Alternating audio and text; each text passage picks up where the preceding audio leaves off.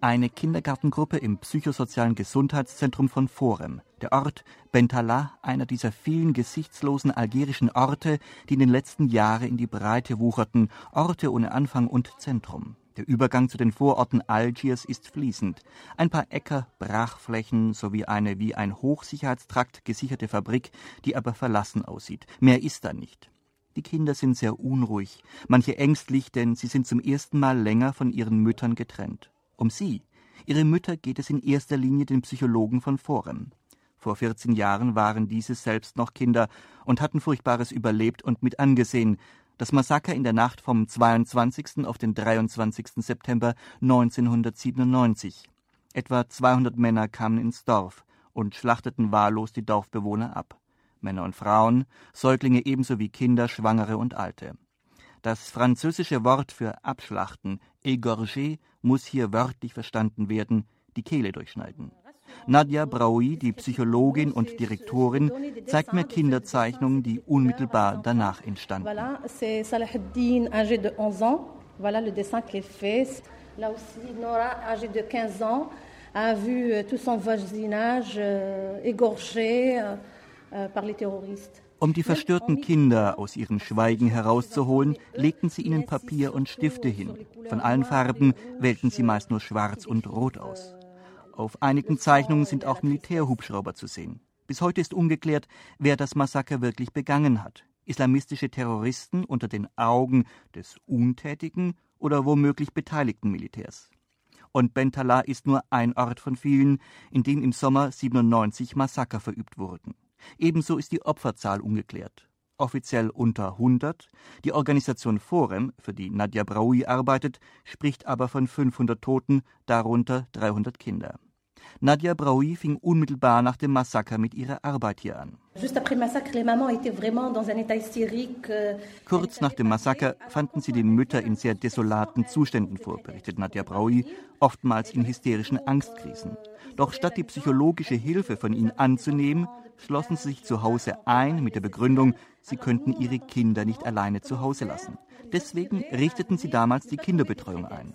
Dadurch erhielten die Mütter die Möglichkeit, während ihre Kinder versorgt waren, ärztliche oder psychologische Betreuung in Anspruch zu nehmen. Und so wurden sie ermutigt, nach und nach wieder alleine auszugehen, auf den Markt zum Beispiel. Inzwischen betreuen sie schon die zweite Generation.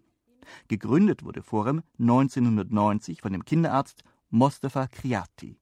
Anfangs waren sie vor allem in Flüchtlingslagern tätig, doch nach 1997 begann sie sich um die posttraumatischen Folgen bei Kindern nach den Massakern zu kümmern.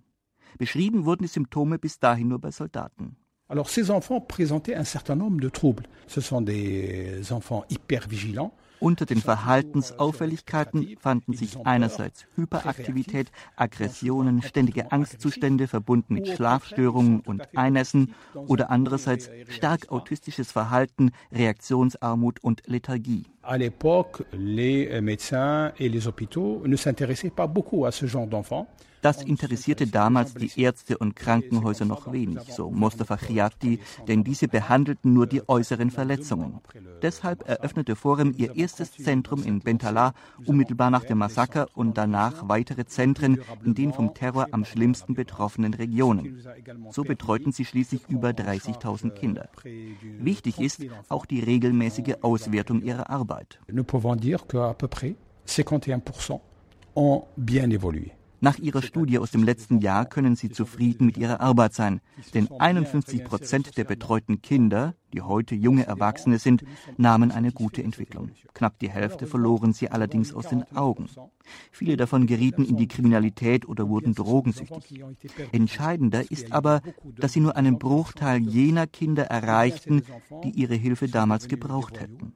Dr. Chiatti sieht darin die Ursache der hohen Gewaltbereitschaft heute in Algerien. Die Aktivitäten von Forum beschränken sich nicht allein auf die psychologische Betreuung. Sie mussten Wege finden, um an die Kinder überhaupt heranzukommen. Die Eltern waren anfangs nicht von den Ärzten überzeugt, sagt Dr. Chiatti. Sie glaubten, ihren Kindern fehle nichts. Deshalb boten sie kostenlose ärztliche Betreuung, Medizin, sogar auch Lebensmittel an. Die Leute waren schließlich arm. Neben der erwähnten Kinderbetreuung engagierten sie sie sich für die Schul- und Berufsausbildung der Kinder und stellten ein Patenschaftsprogramm für die vielen Waisenkinder auf. Denn staatliche Hilfe gab es für sie keine. Im Gegenteil, man erklärte sie zu Parias. Für den Erfolg von Forem waren vor Ort zwei Dinge ausschlaggebend. Wichtig war ihnen, dass das Zentrum für alle im Dorf da ist, um die Opfer nicht durch eine Sonderbehandlung ein zweites Mal zu stigmatisieren. Nadja Braui, die aus einer Nachbarregion stammt, ist seit Anfang an dabei. Sie sah die Kinder und Jugendlichen aufwachsen, wie diese heirateten und Kinder bekamen. Zu allen wichtigen Anlässen kommen sie immer noch in das Zentrum. Es gehört mittlerweile zu ihrem Leben. Diese Kontinuität ist für das Vertrauen und den Halt dieser Menschen wichtig, dass sie da bleiben und nicht irgendwann ihre Arbeit für beendet erklären. Da das Zentrum offen für alle ist, blieben Konflikte nicht aus, als auf ihren wöchentlichen Gesprächsrunden zum Beispiel die Witwen von getöteten Terroristen sprechen wollten. Wir oder sie, so erinnert sich Nadja Braui. Doch dann stellten sie fest, dass ihre Erfahrungen und ihre Trauer gar nicht so unterschiedlich sind.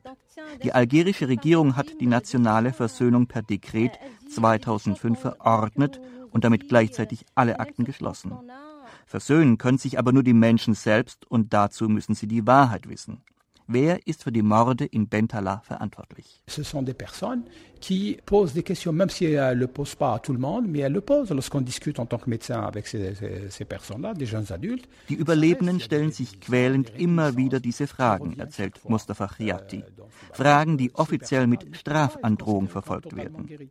Wirkliche Heilung ist aber erst dann möglich, wenn sie die Wahrheit darüber erfahren, warum ihre Freunde, Nachbarn, Väter, Mütter und Kinder in einem schmutzigen Krieg von Terror und Gegenterror sterben mussten, denn sonst geht der Kreislauf weiter und die künftigen Generationen werden mit diesem Erbe aufwachsen, der Angst, der Wut und der Gewalt.